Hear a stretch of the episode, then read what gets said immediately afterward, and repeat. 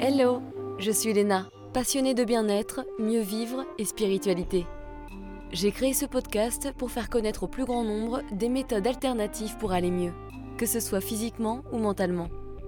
Quels que soient vos problèmes, quelles que soient vos croyances, restons ouverts, restons curieux et testons.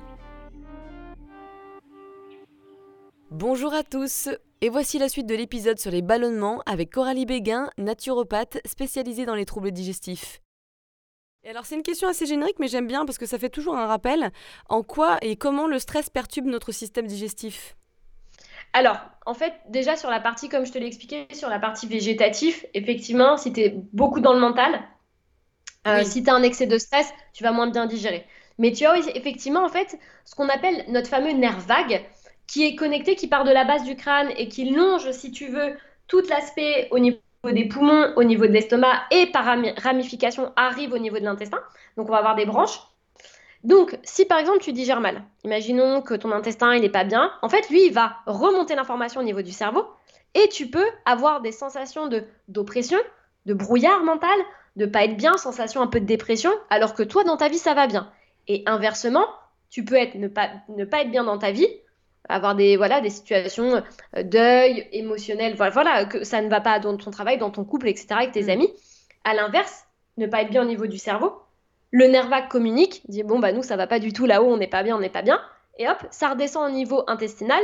Diarrhée maux de ventre je suis pas bien la boule au ventre.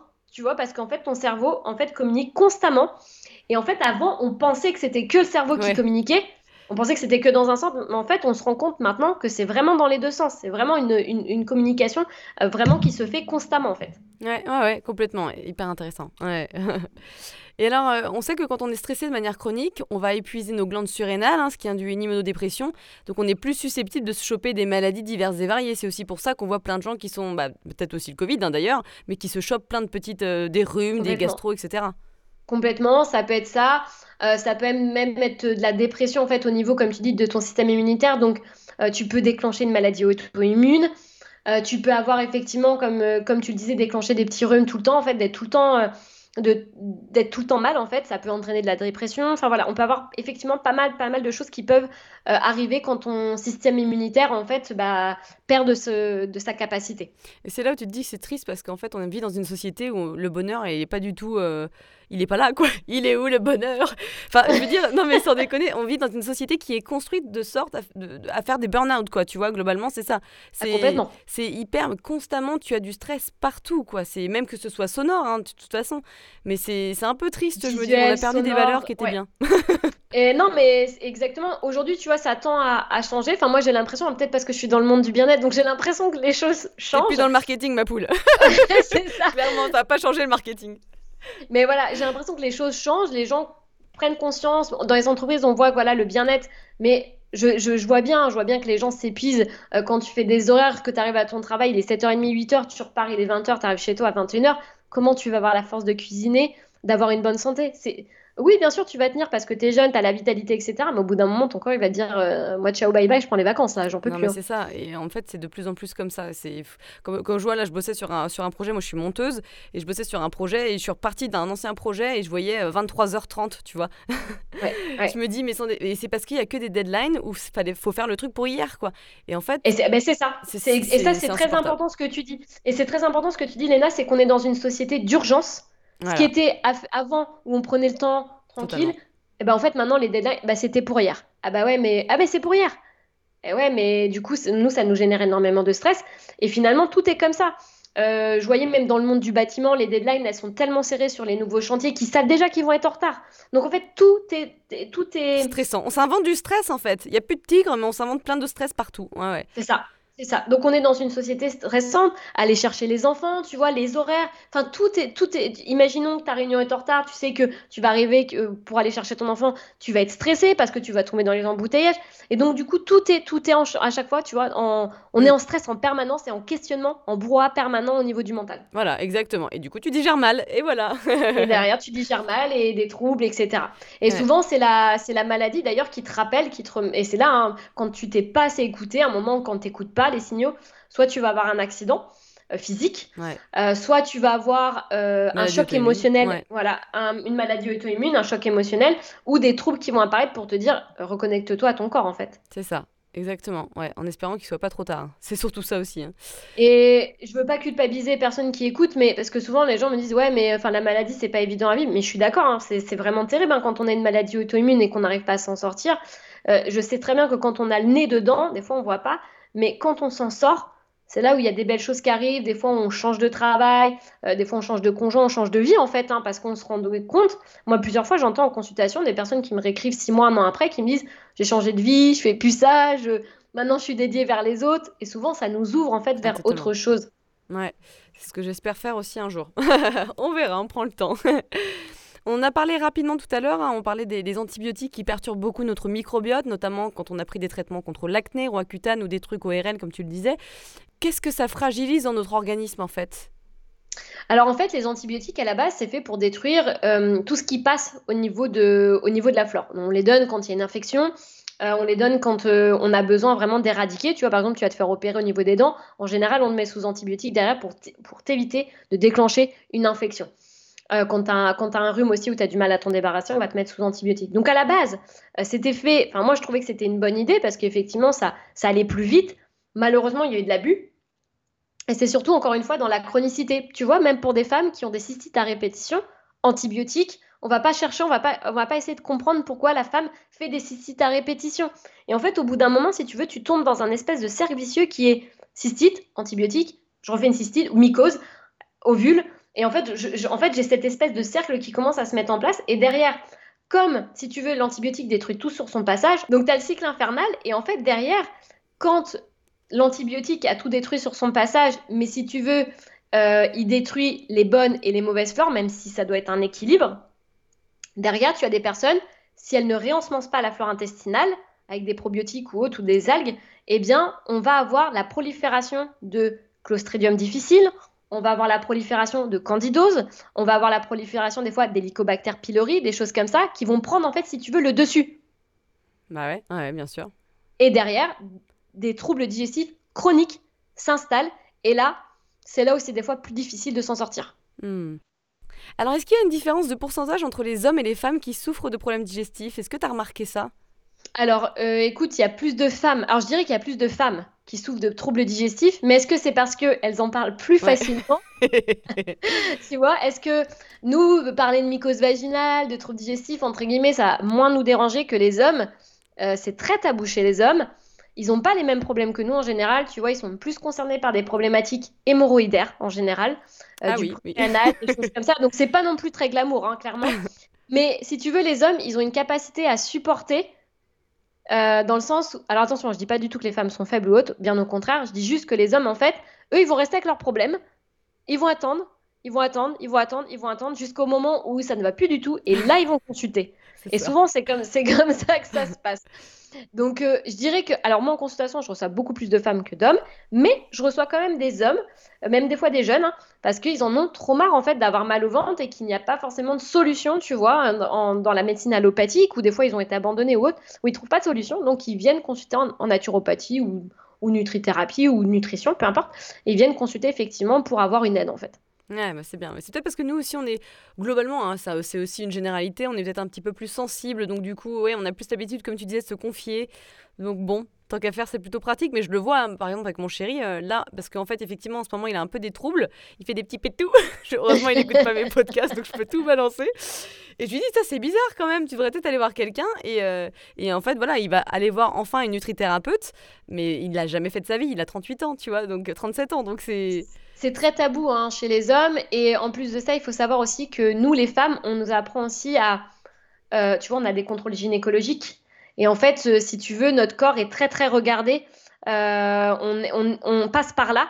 Alors que les hommes, le contrôle de la prostate, il s'effectue pas avant les 50 ans, en fait. Donc, nous, c'est on en parle, on a le contrôle gynécologique qui est quand même très très intime. Et finalement, en fait, de parler de trop digestif parce qu'on a peu de diarrhée ou un peu de. En fait, finalement, ça nous paraît. Pas grand chose. C'est pas grand chose, quoi. Donc, euh, donc il y a ça aussi. Ouais, ouais, complètement, et ça fait sens. Euh, Il y a un point que, tu as abordé tout à l'heure que je trouvais intéressant, c'est par rapport à l'allaitement qui peut être un cause de problèmes digestifs. Et donc je voulais parler voilà, des raisons, mais aussi euh, qu'est-ce que tu en penses de lait maternisé végétal Voilà, dis-nous en plus.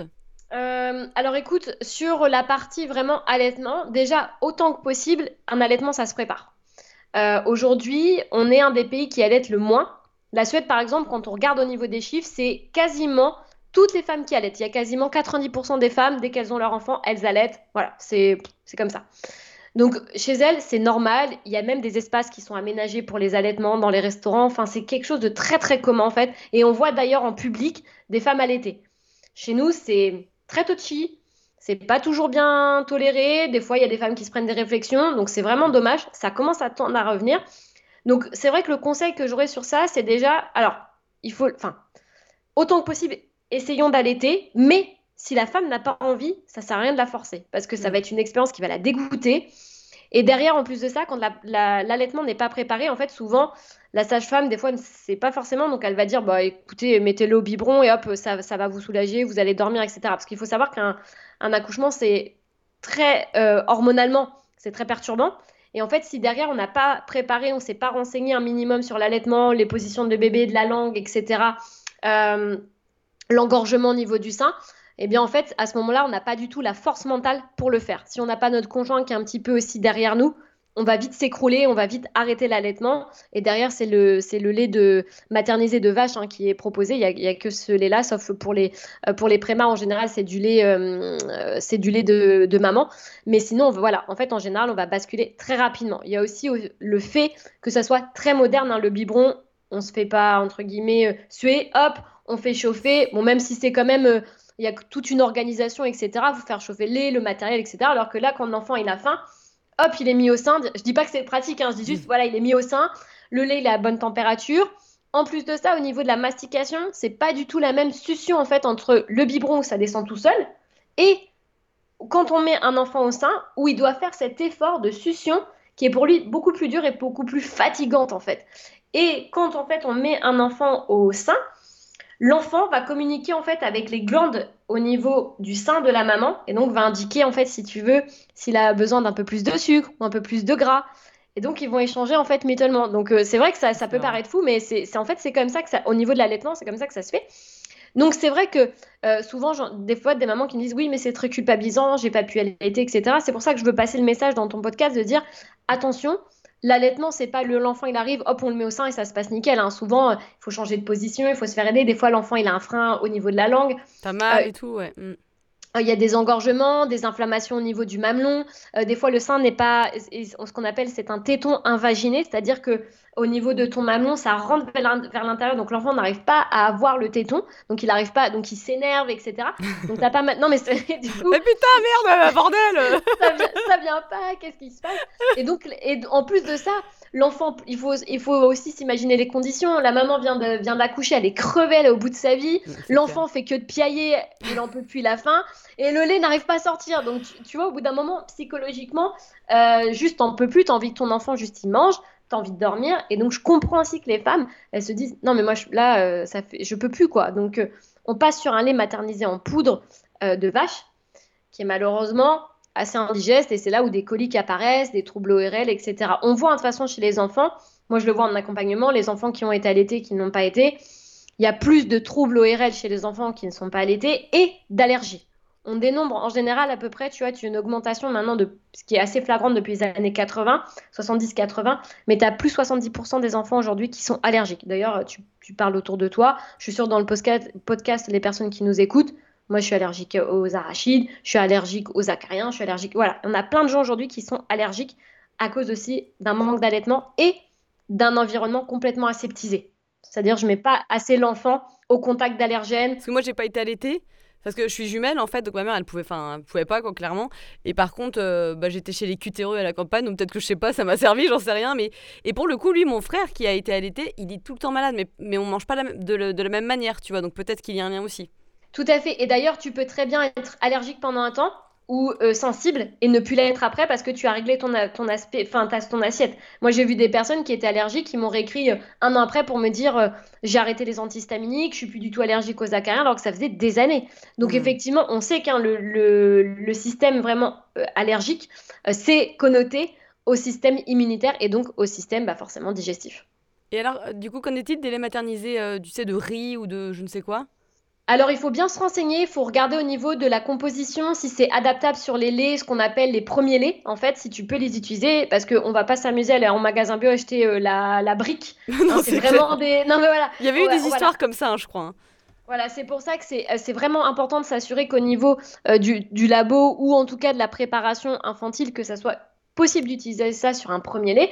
Il y a plein d'aujourd'hui de, enfin plein, il y a quelques marques hein, de magasins bio qui en font. Euh, il faut juste se renseigner et voir aussi si au niveau de l'enfant, de sa digestion, ça passe. Mais effectivement, on a des laits aujourd'hui qui sont disponibles, surtout pour les, pour les enfants qui font des RGO, des reflux gastro-œsophagiens, pardon, donc des brûlures, des remontées acides qui digèrent mal. Euh, on va avoir effectivement des substituts qui peuvent très bien fonctionner. Mmh. Ouais, bon, c'est rassurant. Ça nous ouvre un peu des, des portes. Complètement, parce que euh, il suffit aussi que la maman elle ait vécu, euh, tu vois, une césarienne, qu'elle ait été opérée d'urgence, qu'elle n'ait pas pu allaiter. Des fois, le lait se coupe, en fait, on n'a plus de montée de lait. Donc, c'est bien aussi d'avoir ces substituts-là. Mmh. Ouais, plutôt que du lait de vache, pour le coup. Oui, tout à fait. Ça serait mieux. Ouais. Euh, alors on change un peu de sujet, mais on revient toujours à la digestion. Je voudrais clarifier un point. La porosité intestinale, ça concerne quel type de problème? Il y a le SIBO, le syndrome du côlon irritable, il y a quoi d'autre? Alors souvent, tu vas avoir différentes choses. Donc, tu as la dysbiose, euh, tu as la flore, qu'on as la candidose également, qui est une flore de, fermentation. Euh, tu vas avoir l'intestin irritable, qui fait partie aussi d'une porosité intestinale moindre. Hein. Euh, tu as la colopathie. Après, tu as différents degrés, en fait. Tu as hmm. aussi la, les maladies inflammatoires du côlon, type maladie de Crohn, RCH, donc rectocolite hémorragique, pardon. tu vas avoir ce type de choses. Tout le monde n'est pas atteint d'une porosité. C'est pas parce que tu as des ballonnements ou des petits maux de ventre que tu as une porosité intestinale ça peut aussi dire que ton estomac en amont ne digère pas bien et que du coup, derrière, ton intestin.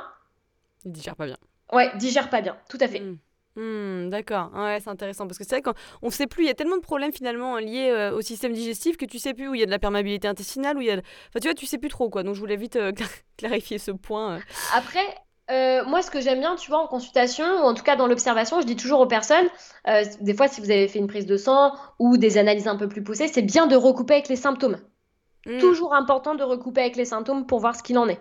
Carrément, ouais, que comme ça, plus tard, tu sais un petit peu si tu as une, une nouvelle phase de stress, par exemple, ouais, tu peux faire des Tout liens. À fait.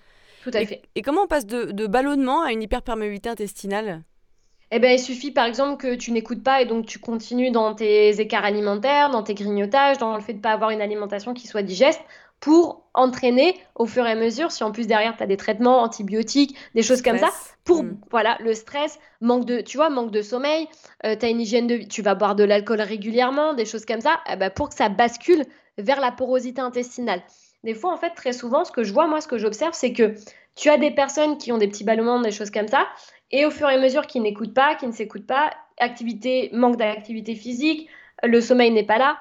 Et au bout d'un moment, bah, tu vois, c'est ce que je te disais, c'est que tu as plein de petites causes simples mais qui font qu'au bout d'un moment, ça passe en, en, symptômes extrêmes. Ouais, c'est vrai, oui, si tu changes rien de, de, ton hygiène de vie, ou au moins de ton stress, ou euh, tu es toujours déprimé, ou patati patata, effectivement, il n'y a rien qui va changer, bon, bah ça va s'aggraver, quoi. C'est ça. Et donc, à un moment, bah, en fait, ton corps te signale. Je tiens juste à rappeler que le symptôme, c'est pas quelque chose qu'il faut contrer euh, en disant euh, je suis pas bien, il faut que je prenne un, médicament, sauf dans l'urgence, hein, bien sûr, mais tu as effectivement un message de ton corps qu'il faut écouter et ne pas hésiter à se faire accompagner par un thérapeute de confiance en, qui on a confiance. Euh, il y a des thérapeutes euh, pour qui ça va très bien matcher, pour d'autres pas. Donc, il ne faut pas rester avec un thérapeute qui ne nous convienne pas, juste changer euh, ça peut être, voilà, il y a plein de techniques aujourd'hui et la naturopathie en fait partie, mais il n'y a pas que ça. Et donc, faut pas hésiter aussi à se faire accompagner parce que des fois, quand on est dans sa propre situation, on voit pas en fait ce qui se passe. Non, complètement. Ouais, c'est clair. Ouais, ça fait du bien d'être suivi. il faut trouver le, le, spécialiste qui te va. Tu as complètement raison là-dessus. Il faut que ça, il faut que ça parle. Il faut que ça connecte si tu veux. C'est ça, parce que des fois, il y a des gens, oh ouais, j'ai testé un naturopathe, euh, c'était pas GG. Bah oui, bah dans ces cas-là, teste quelqu'un d'autre. Et en plus, il n'y a pas les mêmes compétences parce que c'est hyper généraliste, les écoles de naturopathie. Donc c'est bien de, de tenter et tester d'autres personnes, ouais.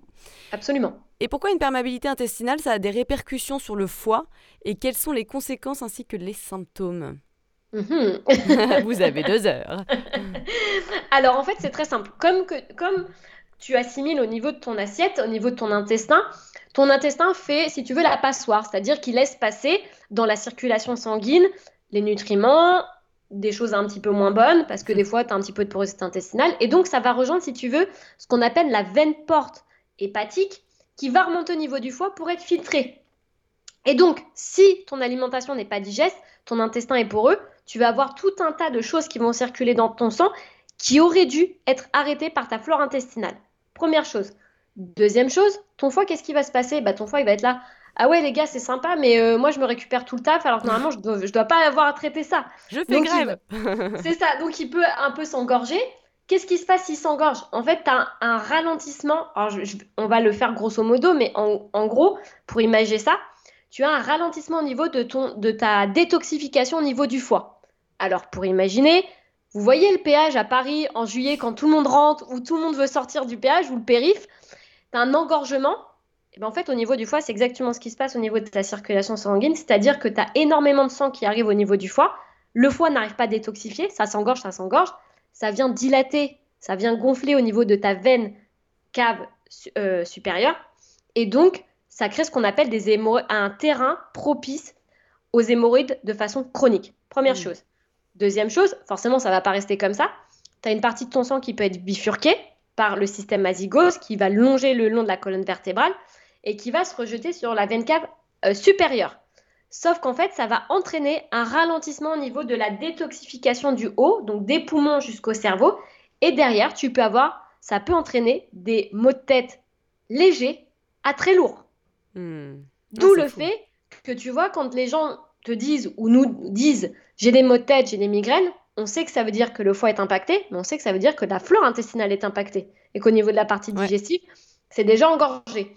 Donc ton foie, il va faire beaucoup de fonctions, il va assimiler, il va nettoyer, il va détoxifier ton foie, mais il a des fonctions normalement il devrait ne pas les faire. Et quand tu as des symptômes comme ça, ça veut dire que déjà, il y a une petite problématique au niveau du système digestif. Parce que des fois, on dit, oui, mais c'est les maux de tête, c'est mon foie. Mais en fait, ton foie, il fonctionne pas, pas, pas bien tout, seul, en fait. Hmm. C'est parce que ton, tout l'ensemble a du mal à fonctionner et que c'est ton foie qui répercute ça et que pour comprendre le symptôme, eh bien, ça va être des maux de tête, ça va être des hémorroïdes chroniques. De l'acné? De l'acné, ça peut être de la bouche pâteuse. Euh, on va avoir aussi des nausées dans les troubles hum, reliés au foie. On va avoir un sentiment, tu sais, aussi de très mal digérer les graisses, les plats lourds, les choses, ça passe pas. Euh, tu sens que tu vas avoir, euh, que tu es, que es engorgé. Les odeurs aussi, tu sais, les personnes qui disent, moi, dès que je sens l'essence, j'ai envie de vomir. dès que je sens des, odeurs très fortes, je suis pas bien. C'est corrélé aussi au niveau du foie. Hmm, intéressant, ouais, ouais. Le pauvre petit foie, il s'en prend plein la gueule quand même. Euh, c'est vrai, et puis tu vois, il est corrélé en médecine chinoise. On dit que c'est le centre de la colère. Ouais. Et donc, les personnes, tu vois, euh, je pense que ça nous est déjà tous arrivé d'avoir un excès de colère, euh, d'avoir des choses où des fois on a du mal à véhiculer. Et d'ailleurs, les personnes qui sont très fortement en colère font beaucoup plus facilement des, migraines et des maux de tête. Ouais, ouais. Parce que ça monte. Encore une fois, tout est lié. Donc bossez vos émotions, mes cocos. vidanger, vidanger euh, les émotions, euh, absolument. C'est clair, c'est clair. Et si jamais on a l'habitude de manger des chips ou des Kinder Bueno au goûter, alors qu'est-ce qu'on peut faire pour les remplacer? Même si évidemment, il faut pas snacker six fois par jour. Mais voilà, on a envie d'un bon goûter, ça nous fait du bien. Tu recommandes quoi, toi? Alors, en fait, je suis pas. Déjà, je suis pas contre le fait que de temps en temps. Je vais pas dire que c'est une bonne chose. Hein. Je vais juste dire que on reste tous humains. Voilà, exactement, c'est important. Il y a des moments, il y a des moments dans notre vie, on a des journées de merde. Hein. Clairement, euh, c'est euh, des fois on se dit on aurait même fait de pas se lever parce qu'on a des journées horribles. On a une journée horrible, voilà, ça, arrive à tout le monde. Donc, humainement parlant, on va vouloir décompresser et très souvent, les femmes en tout cas, mais aussi les hommes, on va décompresser sur la partie alimentaire parce que ça génère de la dopamine, etc. C'est rare qu'on me dise j'ai décompressé sur le brocoli. Hein. C'est plus des chips, euh, Kinder Bueno, tu vois, des choses comme ça. C'est clair. Euh, ça peut être n'importe quoi, mais des choses qui nous font du... le chocolat, voilà, qui nous font du bien. Ça va générer voilà de la dopamine, ça génère du sucre et donc de un centime, une, récompense. Donc première chose déjà ne pas culpabiliser si euh, on a juste pris les gâteaux de nos enfants, qu'on a mangé je sais pas des Kinder Bueno, des euh, des Maxi Kinder, voilà, des choses comme ça. Première chose. Deuxième chose dans ces cas-là, on va essayer d'avoir un, un, goûter qui soit un peu plus digeste, type tu vois les fruits, mais bien sûr euh, c'est sûr qu'entre le, le Kinder Bueno et les fruits, tu vois, les personnes sont plus facilement attirées vers le Kinder Bueno. Donc, bah d'un point de vue digeste, c'est mieux d'avoir des fruits ou une petite compote, tu vois, quelque chose comme ça, où on aura quand même du sucre dedans. C'est pas le même sucre, mais qui va quand même donner du réconfort. On peut très bien manger une banane. Une banane, c'est riche aussi en sucre, ça apporte du réconfort. Et de temps en temps, ça peut être vraiment. Alors, quand je dis de temps en temps, on va être sur une à deux fois par semaine, tu vois, mais effectivement, ça peut être des gâteaux, un gâteau fait maison notamment. Tu vois, au lieu d'avoir cette euh, pâtisserie industrielle, ce gâteau industriel, bah, pourquoi pas faire un gâteau maison en, en réduisant le sucre et du coup, on aura, on aura quand même un peu de sucre, mais fait maison. Donc, on sait ce qu'on a dedans. C'est ça, ouais. Il y aura quand même peut-être des nutriments, des petits apports sympas. Ouais. Tout à fait. Complètement. Et c'est vrai qu'il faut pas oublier, euh, parce qu'il y a certaines personnes qui écoutent ce genre de podcast et ça peut leur foutre la pression.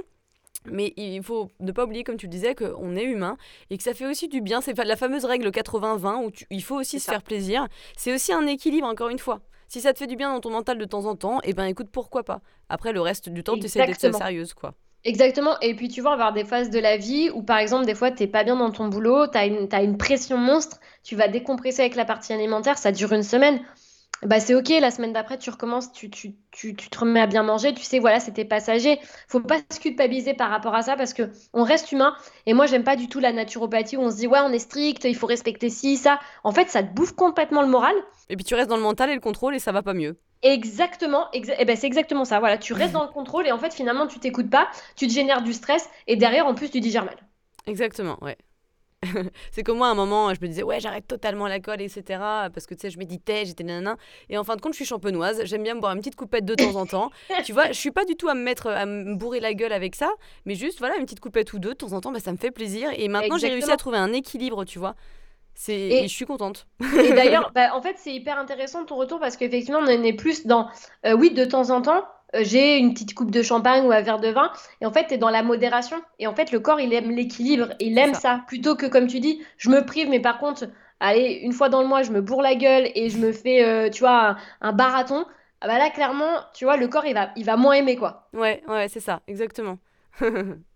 Alors manger sain, ça prend du temps, il faut le dire. Il faut éplucher les petits légumes, c'est pas comme mettre sa petite barquette de pâte carbo dans le micro-ondes. Hein. Comment faire pour optimiser ses préparations et manger plus sain en équilibrant nos menus et sans pour autant euh, faire des repas qui vont nous ballonner? Alors moi, je pense qu'il faut partir autant que possible sur une organisation, si c'est possible, c'est-à-dire le, dimanche, par exemple, euh, soit seul ou avec son conjoint, peu importe. Le mieux, c'est quand même d'être à deux si on vit à deux, de planifier, si tu veux, un petit peu les repas. Alors attention, pas voilà, mais on va pas être un, truc fastidieux en mode oui, alors ça, ça, ça. Tu vois, un truc très simple. Ok, euh, le, soir, ça sera sur les 7, les 7 jours comme ça et ça permet d'organiser aussi les courses. Ok, on sait qu'on mange du poulet euh, lundi soir avec des haricots verts et de la purée de pommes de terre. Ok, ça me permet de m'organiser. Deuxième chose également, de cuisiner en plus grosse quantité. Parce que dès qu'on cuisine un plat, on essaie de le cuisiner. Moi, ce que, ce que je recommande, c'est d'essayer de le cuisiner sur deux, trois, pour 2-3 plats, quitte à congeler en tupperware et à ressortir dans les périodes où bah, j'ai pas cuisiné, je suis rentrée, il était 20h, j'avais la flemme, ça arrive à tout le monde. Mm. Faut rentrer 21h, on n'a pas envie de, se mettre en cuisine à 21h, de couper les légumes comme tu dis, etc. Donc ça, c'est une alternative. Troisième chose également, euh, ne pas hésiter à utiliser les surgelés, les légumes qui sont déjà prédécoupés. Euh, tu sais, chez Picard notamment, ils mettent, voilà, ils mettent franchement, ils ont des super légumes. Il n'y a rien dedans, euh, ouais. Il n'y a rien dedans, on a quand même accès à du biologique, il y a du non biologique hein, pour les personnes voilà, qui veulent pas manger bio. Et donc, on a des épines arrachées, des courgettes, des choses comme ça. Ça permet d'aller beaucoup plus vite parce qu'on n'a pas besoin de couper le frais. C'est clair. Et ce que je tiens à préciser, ce que les gens disent, ouais, mais c'est du surgelé, c'est, du, pas du frais. Il faut savoir qu'au niveau de la récolte, c'est, de, la récolte qui est mise quasiment, je crois que c'est, euh, entre, entre 4 et 30 secondes après récolte sous emballage pour être congelé. Hein. Donc c'est très très rapide. Alors que ton truc, ton légume bio qui vient d'Espagne, ça fait deux semaines qu'il est dans le placard. Bon, euh, bof, bof, quoi. Exactement ça, voilà. Donc des fois, le surgelé a plus de nutriments. Euh, ça dépend où est-ce qu'on achète. Hein. Mais c'est pour ça qu'il ne faut pas hésiter à utiliser toutes ces choses-là, les condiments, la ciboulette aussi en surgelé, etc., pour s'aider au maximum et aller vite parce qu'on n'a pas envie de passer deux heures en cuisine. Donc cuisiner en plus grosse quantité, utiliser des aides culinaires à côté, de chez Picard ou autre. Euh, faites-vous une, voilà, vraiment, et puis des assiettes simples, quoi, en fait. Euh, pas la peine de mettre 10 ingrédients. On fait du simple, on fait des, euh, des plats qui sont un petit peu traditionnels français, mais c'est simple à digérer et ça va vite. Mmh, ouais, c'est clair. Et, et toi, qu'est-ce que tu penses de la dissociation alimentaire? Est-ce que tu penses que ça peut nous aider à améliorer notre digestion ou pas? Je suis pas spécialement pour. Donc, dans la, dans la, dissociation en général, soit on enlève le féculent, soit des fois on fait protéine, une protéine forte euh, avec un légume, un légume sans amidon, etc. Le gros problème, c'est que ça entraîne des carences. Alors, ça peut te soulager pendant un temps parce que, euh, mais comme dans toutes les théories alimentaires, c'est-à-dire qu'on va enlever, tu vois, dans ton. En fait, on part tous avec un, si tu veux, un sac à dos qui est rempli de pierres, dans le sens où tu vas avoir ton féculent, ta protéine, tes vitamines, tes mm. oligo-éléments, etc. Mais si en fait tu fais de la dissociation, qu'est-ce qui se passe? T'enlèves dans ton sac à dos une énorme pierre. Et ouais, mais du coup, tu vas tout de suite être mieux. Tu vas tout de suite être allégé au niveau du système digestif. Donc, tu digères mieux, tout de suite. Mais tu aurais enlevé euh, les lipides, tu aurais enlevé le féculent, ça aurait été pareil. Donc, j'aimais vraiment une, réserve par rapport à ça. Ça peut être intéressant dans une recherche d'objectifs ou pour soulager pendant un temps. Mais le mieux, c'est quand même de trouver une routine où on va avoir effectivement quand même protéines, féculents, légumes à chaque repas. Euh, et de trouver effectivement les quantités euh, qui sont adaptables en fonction des problématiques et des troubles digestifs qu'on a. Mmh, ouais, d'accord. à tester aussi, quoi. Effectivement. Après une cure d'antibiotiques, qu'est-ce que tu recommandes de prendre ou de manger? Est-ce qu'il y a quelque chose à faire particulièrement? Alors déjà, première chose, quand vous savez que vous allez être sous antibio, il faut même pas se poser la question, vous allez à, pharmacie, magasin bio, peu importe, vous achetez des probiotiques. Première chose, c'est on les prend en même temps que l'antibiotique. Ça fait déjà des années en Australie où ils le recommandent, ça fait déjà plus de 6 ou 7 ans. Euh, moi j'ai une amie qui vit en Australie, elle me dit mais nous ça fait déjà 6-7 ans qu'ils euh, préconisent les probiotiques. C'est même pas une question, c'est qu'ils te vendent les probiotiques avec l'antibiotique. Mm. Nous en France, on commence à en parler, on voit les pharmaciens dire attention, avec cet antibiotique, si vous l'utilisez pendant une semaine, il y, a, risque de mycose derrière, surtout chez les femmes, super. Tu as déjà tapé la cystite ou l'infection. En plus, derrière, tu enchaînes avec une mycose, euh, c'est bon quoi. Ras-le-bol. Donc, autant que possible, déjà probiotique. Euh, après, il n'y a, y a, pas vraiment de, meilleure souche sur un traitement antibiotique. Euh, prendre, un, prendre un probiotique, soit qu'on a acheté, on a notamment la, gamme chez, moi j'aime bien cette gamme-là chez Carrare en magasin bio. Euh, vous avez le probiotique euh, Carrare, euh, c'est Probiotus 7000, qui est pas mal. donc c'est un sachet à prendre hein, au, moment, au moment, juste avant le repas du midi ou 15 minutes avant le repas du soir, peu importe. Et ça, déjà, ça permet en fait d'aider à soulager la flore intestinale et d'ailleurs d'éviter les mycoses hein, chez les femmes qui prennent des antibiotiques parce que bah, infection, parce que cystite, etc. Hmm. Donc déjà, ça c'est systématique et derrière, autant que possible, faire des assiettes très simples, éviter les grignotages, éviter les boissons aussi sucrées, éviter tout ce qui va être trop de sucre, parce qu'on sait que dans l'antibiotique, très souvent, on développe, sur des personnes qui utilisent régulièrement, attention, euh, de la candidose, et la candidose aime se nourrir de sucre. Donc on évite aussi pendant ces périodes-là de manger sucré. Hmm, ouais, intéressant. Tu vois, c'est des petits tips, mais qu'on ne sait pas forcément. Je trouve ça bien parce que ça nous arrive, bah, peut-être une fois tous les deux ans, de prendre une petite cure d'antibiotique pour un truc. Donc, euh, c'est ça. on sait quoi faire. Top. Quel dernier conseil euh, pourrais-tu nous donner pour limiter les ballonnements Si tu en as encore, hein, bien sûr? Euh, oui, j'en ai, ai, encore dans la, dans la hotte. Euh, j'en ai encore beaucoup. Alors, le, la première chose, déjà, bon, première chose, comme on a dit pendant tout le podcast, c'est vraiment revoir la partie alimentaire. C'est la règle de base. Travailler aussi sur la gestion du stress. Et pourquoi pas aussi prendre, tu vois, une petite infusion, soit d'aneth, soit de badiane, quelque chose pour aider sur le, côté anti-spasmodique, donc dans le fait qu'on va moins ballonner. On a des petits tips comme ça. Euh, mettre aussi, tu sais, dans tes aliments quand tu cuisines, de la coriandre, de la ciboulette, du persil, euh, du basilic, qui sont des plantes qui vont aider à la digestion, qui vont aider aussi à fabriquer une meilleure bile, donc à soulager au niveau intestinal. Donc de ne pas utiliser, ce, voilà, ce type d'agrément en fait à côté, ce type de condiment, d'herbe qui vont aussi améliorer la digestion. Comme tu dis, effectivement, euh, Picard, moi je les achète bio euh, à Picard parce que sinon à chaque fois ça pourrit dans mon frigo. Donc au moins là ils sont pouf pouf pouf, j'en mets plein, j'en mets la dose, j'aime bien et c'est assez pratique. Donc euh, allez faire un petit tour à Picard hein, pour le coup. Franchement, c'est ultra pratique. Comme tu dis, en plus des fois les herbes qu'on achète fraîches, ça pourrit parce qu'on les a pas toutes utilisées. parce qu'on se dit, des fois moi j'achète des brins d'aneth. ouais, je vois bien que j'ai pas tout utilisé en une semaine, donc le truc ça fait la tronche quoi. Je me dis bah ouais non tant pis. Donc on prend du congelé, c'est beaucoup plus simple. Ça nous évite aussi d'avoir une perte au niveau alimentaire. Et en plus, on, on c'est vraiment à la demande, quoi. Donc euh, finalement, il n'y a, pas de perte. Donc c'est mieux. Et euh, les tisanes dont tu parlais, est-ce qu'on les prend pendant manger ou après manger? Alors moi je conseille plutôt, alors vous pouvez les prendre pendant manger, pas de souci. Par contre attention, dans les tisanes, encore une fois, parce que beaucoup de personnes veulent prendre des tisanes parce qu'elles ballonnent, etc. Je répète encore une fois, mais le fait de trop boire aussi pendant les repas, ça dilue, ça dilue pardon, vos sucs de digestion. Et donc si ça dilue les sucs enzymatiques de digestion, bah derrière, beaucoup plus d'acide chlorhydrique, on ballonne beaucoup plus. Donc ça, mobilise vraiment la, la capacité au niveau de l'estomac. Donc on boit sa soif et on peut boire juste après le repas, tu vois, l'équivalent, euh, je vais te montrer à la caméra, mais l'équivalent, tu vois, d'une demi-tasse, par exemple, c'est pas la peine de prendre un gros mug. Des fois, on voit des personnes qui prennent des énormes mugs. Ça, c'est pas forcément mieux pour la digestion. Donc, on peut partir sur un, un demi-mug après le repas, tranquillement. Et puis, s'il n'est pas fini, bah, c'est pas grave. On n'est mm. pas obligé de se forcer à finir en disant il faut que je boive mon infusion, c'est la naturo qui a dit ça, etc. Non, non. On boit ce qu'on peut. Surtout que l'hiver, on boit beaucoup moins que l'été. Et après, on peut espacer, c'est-à-dire que si on a soif dans l'après-midi, on peut se refaire une demi-infusion et puis on la prendra vers 16 ou 17 heures, tu vois. Ça, ça, peut être intéressant. Mais surtout bien s'écouter, ne pas se forcer à boire en se disant je prends de l'infusion, euh, il faut absolument que je boive, etc. Le mieux, ça serait quand même de boire, si on veut, avant le repas, mais tu vois, une demi-heure, trois quarts d'heure avant le repas, pas un quart d'heure avant, parce que là, les sucres euh, commencent à être préparés. Mais tu vois, une demi-heure, trois quarts d'heure avant, et puis bah, on boit quand on a soif, en fait, tout simplement. Et en plus, t'as moins faim, à mon avis. Tout à fait. Alors, on va finir par un petit jeu de questions-réponses. L'idée, c'est de répondre rapidement à une petite série de questions. Quel livre, sur ce sujet ou non, euh, t'a beaucoup marqué?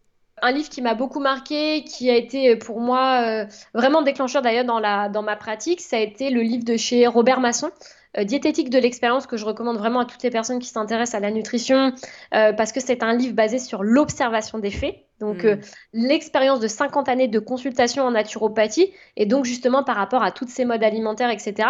Parce que comme je te le disais dans le podcast, c'est vrai qu'on a beaucoup de personnes qui font de la théorie alimentaire sans observation et donc qui ne reçoivent pas en consultation. Et donc malheureusement, ça se perd dans les études scientifiques et on n'a plus cette observation, le retour aux symptômes. Donc vraiment, ce livre, pour moi, ça a été euh, une révélation. Super intéressant. Une astuce efficace pour être en meilleure santé? Une astuce est bien déjà de bien dormir, première chose. Euh, deuxièmement, de bien aller s'oxygéner aussi, même s'il fait froid, d'aller faire un petit tour en contact avec la nature, la forêt, d'aller s'oxygéner. Et trois, de, prendre, de, de, mieux manger, en fait, tout simplement. Hmm. une habitude à supprimer Le grignotage devant la télé. une habitude à prendre euh, de prendre, tu vois, 5 minutes le matin ou le soir quand on veut dans la journée euh, pour faire un petit peu de gratitude, de prière. Alors, quand je dis prière, c'est pas forcément d'être croyant, mais juste de prendre un peu de temps, de se reconnecter à soi, euh, juste de prendre un temps d'intériorisation, soit de faire de la gratitude ou une méditation, mais juste 5 minutes. Ah ouais, c'est super, c'est pas trop non plus et c'est bien. Ton féculent préféré? Le sarrasin. un ingrédient ou aliment à ajouter? Mmh, Le basilic ou la nette. Et à supprimer? Mmh, À supprimer euh, tout ce qui va être produit industriel et transformé. Ouais. Un complément alimentaire essentiel selon toi? Alors c'est difficile de répondre parce que en fonction des cas de, mm. chacun, on va pas utiliser tous ce même complément. Mais si j'avais un complément à donner par rapport aux troubles digestifs qu'on pourrait tous avoir et qui nous ferait du bien, ça serait quand même le figuier. Le figuier en gémothérapie, alors soit en infusion, parce que ça existe, soit en gémothérapie, donc en bourgeon. Le figuier est une plante qui va agir sur tout ce qui est troubles digestifs liés au mental, donc liés à la nervosité et au stress notamment. Mm. Et en plus de ça, c'est un régulateur au niveau de tout ce qui est trouble au niveau estomac et intestinal. Donc ça mm. serait une plante à avoir chez soi et on peut se la faire en infusion. Et d'ailleurs c'est bon, c'est une, c'est une plante qui est bonne. Moi, j'avais déjà, j'ai pris j'ai déjà fait des cures, hein, mais je savais pas qu'il y avait des plantes. Enfin, je pouvais le faire en tisane, donc euh, je vais regarder, tu vois. Le figuier est très intéressant. C'est un bon, ça, ça détend aussi au niveau du mental. Et en plus de ça, c'est une plante qui est bonne parce que des fois, tu as des plantes, euh, l'artichaut notamment, merci, mais il faut s'accrocher quand même. Hein. Ouais, ouais, ouais, c'est clair. C'est. Euh, ah, mais je vais regarder. C'est cool. Où est-ce qu'on peut te trouver, Coralie? Alors, on peut me retrouver sur YouTube. J'ai une chaîne euh, où vous allez me retrouver avec mon nom et prénom, Coralie Béguin, naturopathe. Sur Instagram également. Euh, et puis après, bah, par mail, dans mes ateliers, dans, euh, dans tout ce qui est consultation ou même dans mes programmes en ligne qui sont dédiés à tout ce qui est troubles digestifs. Eh ben super, merci beaucoup, c'était trop cool. Eh ben merci à toi Léna, j'étais enchantée, c'est passé extrêmement vite le malgré mes nombreuses questions et comme d'hab. Mais c'était super, très enrichissant. Je te remercie beaucoup d'avoir posé ces questions qui pour moi vont aider beaucoup de personnes qui vont écouter ce podcast qui sont pleines de bon sens et surtout dans la dans le pratico-pratique, tu vois, sans se perdre dans les théories, sans se perdre dans le euh, dans les théories scientifiques etc. Donc je te remercie énormément euh, euh, pour tout ça. Et pour ta bonne joie, pour, te, pour tes anecdotes, pour ta bonne humeur. Ça fait du bien.